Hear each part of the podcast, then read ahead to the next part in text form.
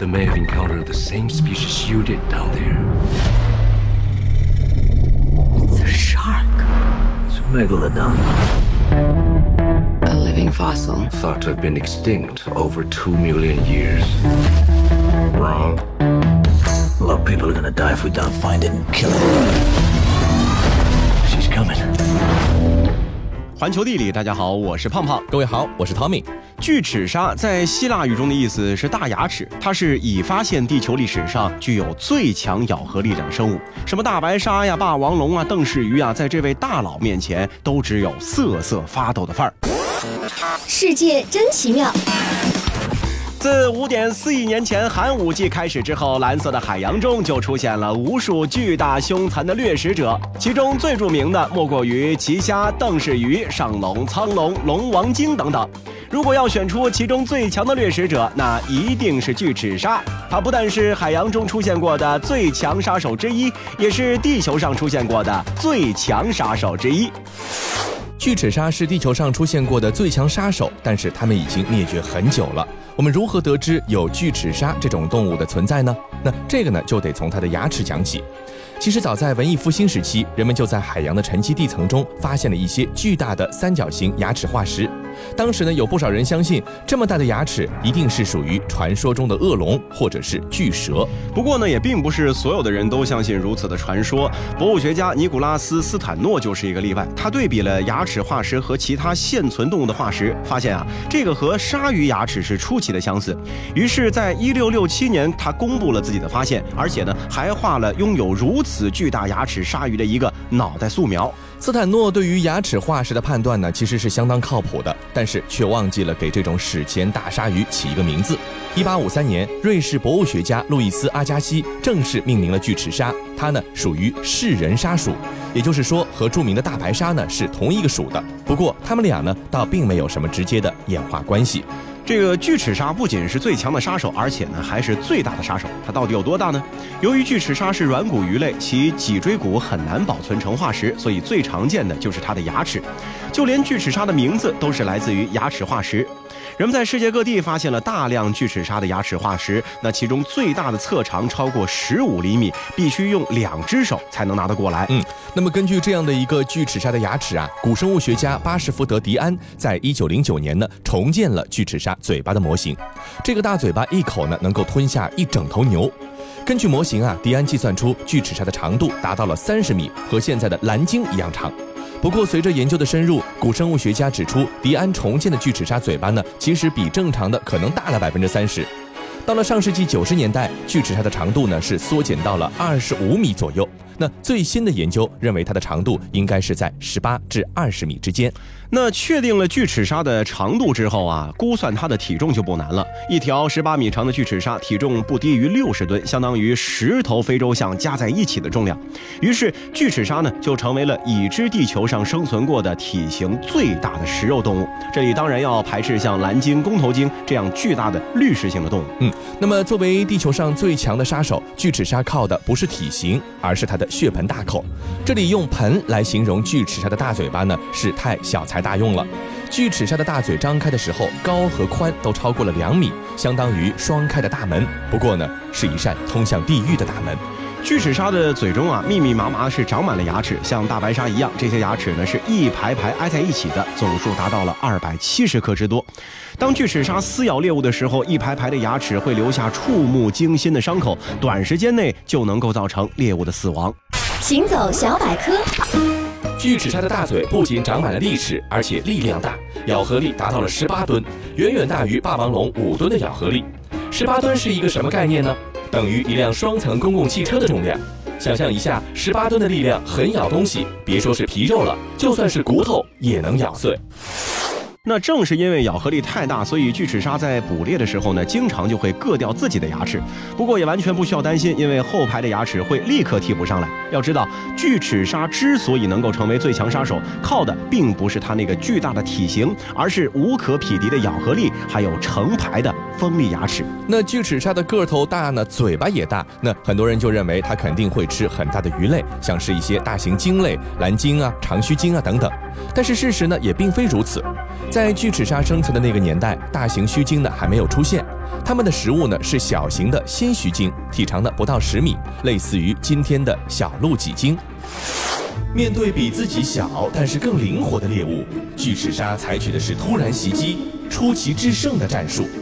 我走走走，游游游，不学无术，我不发愁，吃喝玩乐我最拿手，最拿。哟呵，真是想啥来啥，这么快就又能饱餐一顿了。中午吃的还没消化完呢。呃，不行，作为一名超级吃货，该张口时就张口，有吃不吃，当我猪头三呐。嘿嘿，我潜。巨齿鲨发现成群的新须鲸后，会潜到猎物的底下，然后转头向上，靠着巨大尾巴的力量猛冲上去。哎呀呀呀呀呀！看我的厉害，冲刺！当和猎物足够近的时候，巨齿鲨会张开大嘴，狠狠地咬上一口。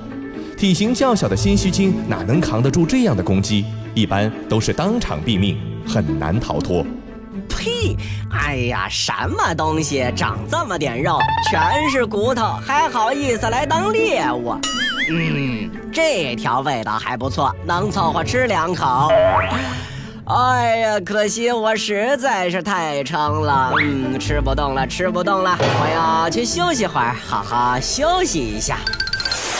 辽阔海洋中的小型鲸类供养着恐怖的巨齿鲨。但是对于小型鲸类的依赖，也成了悬在巨齿鲨头顶上的达摩克里斯之剑。巨齿鲨最早出现在距今两千三百万年前的早中新世，直到距今二百六十万年前的上新世才全部灭绝。它们统治海洋长达整整两千万年，这可是相当了不起的。因为一个物种从出现到灭绝的周期呢，通常是五百万年左右。在这两千万年的时间里，巨齿鲨在南北纬五十五度之间的海洋中游弋，很少遇到对手。那很多人要问了，既然巨齿鲨如此厉害，那为什么会灭绝呢？答案啊，就是小型鲸类。中新世到上新世，整个地球呢开始变冷，须鲸的种类和数量呢也开始变少，剩下的须鲸啊变得更大，游得更快，而且呢前往两极寒冷的海域觅食。和像两极迁徙的须鲸不同，大型捕食海豚，比如说虎鲸的祖先，从寒冷海域呢进入到了巨齿鲨的生存范围，对于未成年的巨齿鲨呢是造成了很大的压力。就这样，在食物匮乏和竞争者增加的双重打击之下，巨齿鲨最终走向了灭绝。巨齿鲨的灭绝呢，给一段史诗级的传奇呢画上了句号。今天，它的同族小弟大白鲨成为了海洋中最强的食肉鱼类，而海洋的统治权呢，也已经被更具智慧的虎鲸紧握在手中。当我们捧着巨齿鲨巨大的牙齿的时候，也只能从历史中去回望那个鱼吃鲸的别样时代了。但凡是生活在地球上的生物啊，每天的生活呢都离不开吃这件事儿。嗯，那虽然说吃的东西各有不同，但是万变不离其宗的是那颗深爱美食的赤诚之心。俗话说得好啊，开门七件事：柴米油盐酱醋茶。对于中国人来说，吃呢绝对称得上是一件一等一的大事。天上飞的，地上跑的，水里游的，数不尽的食材和调味，造就了我们现在的川鲁粤淮扬，把飞的、跑的、游的吃个遍。吃饱了，我们也就明白了“饮食男女，人之大欲存焉”这句话的意思。从神农尝百草到彭祖善烹鸡汤，中国人爱吃、会吃、敢吃，没什么条件，创造条件也要吃的奋不顾身的精神呢，是自古而有。在我国古代文献当中啊，处处就可以见到关于吃的传说和记载，就连我国的最早的志怪古籍《山海经》里都隐藏着吃吃吃的秘诀。那仔细阅读《山海经》的原文呢，你会发现书里面不管在介绍什么精怪故事，大部分都是以食之什么什么哎来结尾的。比方说，亿望之山有鸟焉，其状如乌，三首六尾而善笑，名曰奇图。那这是一种没事儿就喜欢笑的鸟。食之不掩，又可御凶。还有右北二百里，曰丹熏之山，有兽焉，其状如鼠，而兔首弥身，其音如豪犬。以其尾飞，名曰耳鼠，食之不采，又可以尽百毒。那更有一些描述，像文鳐鱼状如鲤鱼，鱼身而鸟翼，苍文而白首赤喙，常行西海，游于东海，以夜飞。其音如鸢鸡，其味酸甘，食之以狂，见则天下大攘。说好的精怪故事集啊，最后怎么都变成食谱了呢？嗯因为民以食为天嘛，这个上古奇幻大 IP 变成食谱呢，也是情有可原的。归根到底，还是因为人们爱吃、会吃、敢吃。要是这个人还把好吃的东西给记载下来，那简直就是人间的一大幸事。这不，一些中国古代的文人墨客就把他们吃过的好吃的东西幻化成了白纸黑字，流传了下来。我们看到之后，留下来的除了哈喇子，应该还会浮现出“能吃是福”这四个大字。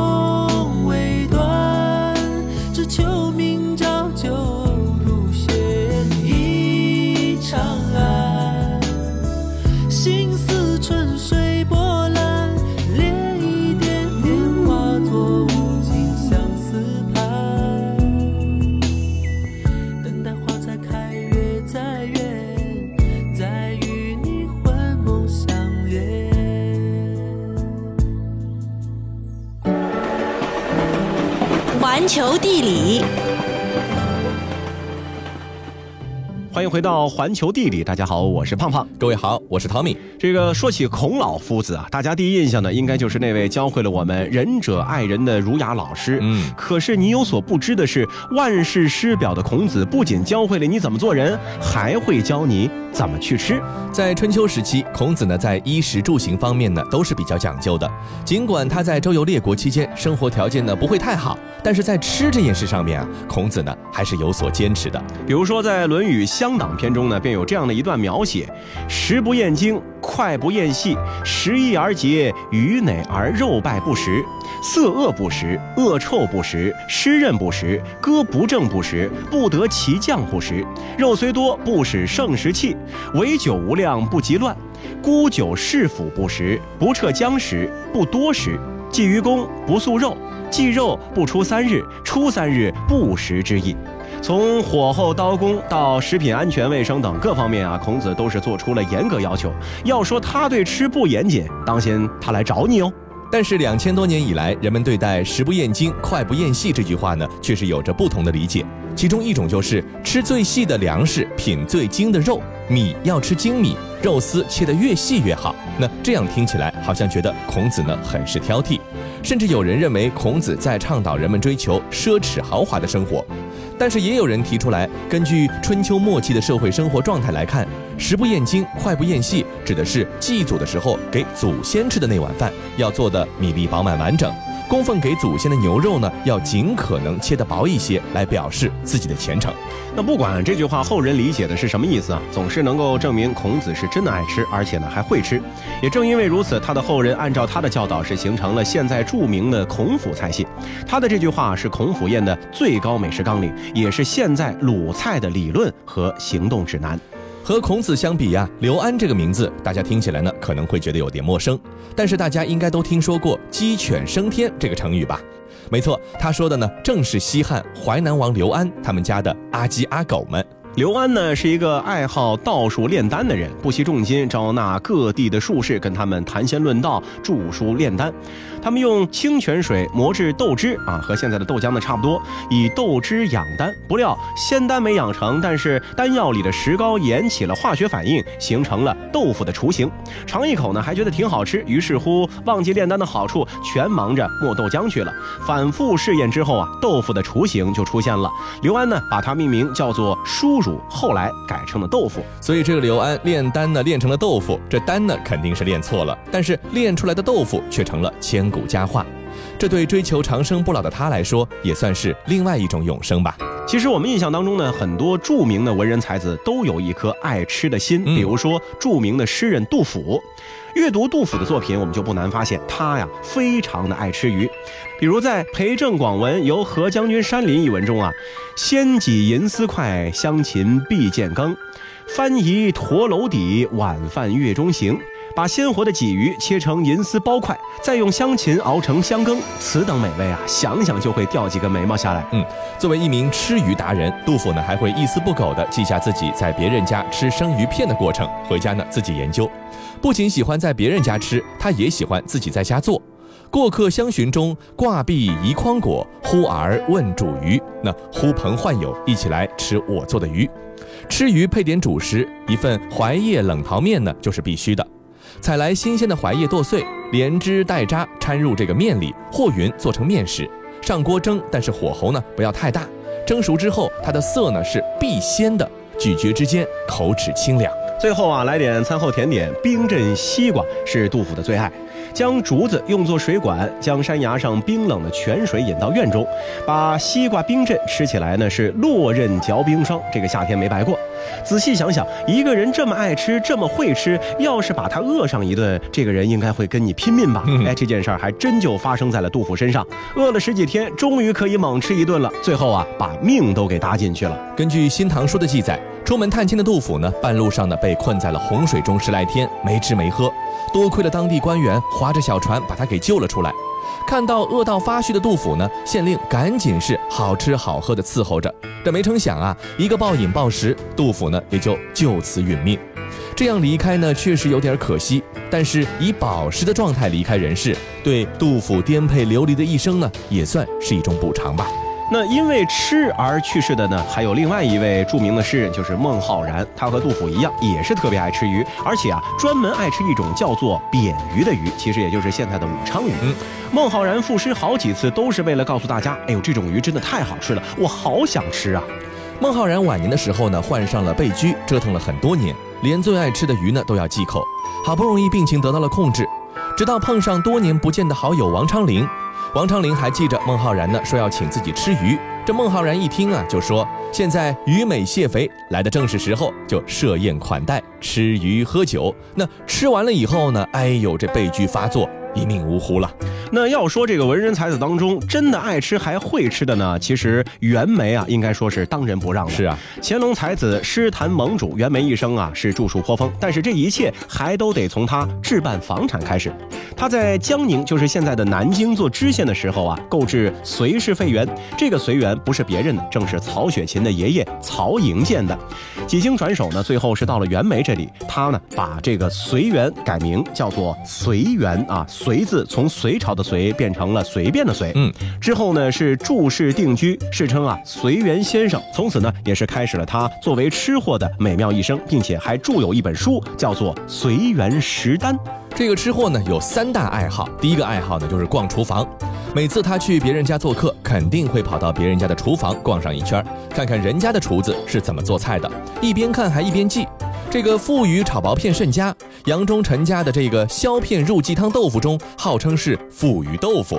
那袁枚作为吃货的第二个爱好啊，就是收集食谱。和苏轼比起来啊，袁枚要幸福太多了，每天是游山玩水，到一个地方就搜罗当地好吃的。去海州吃到了好吃的芙蓉豆腐，缠着店主可否将食谱授我？这店主和他打趣说要他三折腰方肯传授。哎，结果袁枚真的就下席三鞠躬后得到了这道菜的做法。那当当时啊，还有人特意写了一首诗去取笑这个袁枚：“真为群推寻令袍，离奇犹似一牙条。谁知节祖桃源亮，为此曾经一折腰。”这个袁枚的第三个吃货爱好呢，就是去拜访名厨。袁枚呢曾经亲口说过：“闻说名厨，务必访之。”那只要是做菜做得好的，一定都要去好好的拜访一下，不然呢，如何对得起大清第一吃货这样的一个美名呢？就这样啊，边走边吃，边吃边记。袁枚以随笔的形式是写下了被誉为中华十经的《随园食单》，细腻地描绘了乾隆年间江浙地区的饮食状况和烹饪技巧，用大量的篇幅记录了我国十四到十十八世纪流行的三百二十六种南北菜肴饭点。美酒名茶，菜肴的做法和烹饪的智理真经，都在《随园食单》当中有所体现。盐者宜先，淡者宜后，浓者宜先，薄者宜后，无汤者宜先，有汤者宜后。清者配清，浓者配浓，柔者配柔，刚者配刚，方有和合之妙。不过呢，说到底，古时候的文人吃吃吃呢，其实还是有一定限制的，毕竟没那么多钱。嗯有钱的时候呢，可能也是节气不对，想吃也吃不到。到了近代啊，生活条件呢开始有了好转，文人们的美食生活呢才算是更上一层楼了。嗯，咱们就拿这个梁实秋来说明一个问题啊，在雅舍小品当中，梁实秋呢是写尽了世间小事，男人女人想写什么就写什么，看似是生活中的小事，却也能够给你挤出一点真情感悟。比他的雅舍小品更有烟火气的，还有他的著作《雅舍谈吃》，里边呢记着只有你没吃过的，没有他没写过的美食。玉华台的汤包，北平的烤鸭，湘潭的腊肉，厚德福的铁锅蛋，不仅要说吃，还要教你怎么吃；不仅要说食物，还要讲渊源。随便读上几篇啊，就能够让你食指大动。比如说啊，梁实秋就会教你做菜包，怎么个做法？我们一起来了解一下啊。取热饭一碗，要小碗饭大碗盛，把蒜酱抹在菜叶的里面，要抹匀。把麻豆腐、小朵儿还有这个豆腐松、炒白菜丝儿一起拌在饭碗里，要拌匀。把这碗饭取出一部分放在白菜叶里包起来，双手捧着咬而食之。吃完一个再一个，吃的满脸满手都是菜汁儿饭粒，痛快淋漓。还有呢，他会教你怎么来吃汤包。那取食的时候啊，一定要眼明手快，抓住包子的褶皱处，猛然提起。包子皮呢，骤然下坠，像是被婴儿吮瘪了的乳房一样。趁包子没有破裂，赶快放进自己的碟中，轻轻咬破包子皮，把其中的汤汁呢吸引下肚，然后呢再吃包子的空皮。那不仅有吃的，还能教你喝的啊！比如说酸梅汤怎么更好喝呢？梁实秋说，信远斋的冰镇高明多了，因为桶大罐小冰多，喝起来呢就是良劲匹配。它的酸梅汤的成功秘诀啊是冰糖多，梅汁稠，水少，所以味浓而艳，上口呢十分的冰凉，酸甜适度，含在嘴里如品醇醪，舍不得下咽。很少人能站在那儿喝那一小碗而不再喝一碗的。说了这么多的吃食啊，咱们俩呢已然觉得是胃在抗议了啊！没有一边说一边吃呢，实在是太失策了。那决定今天晚上咱们就吃小笼包。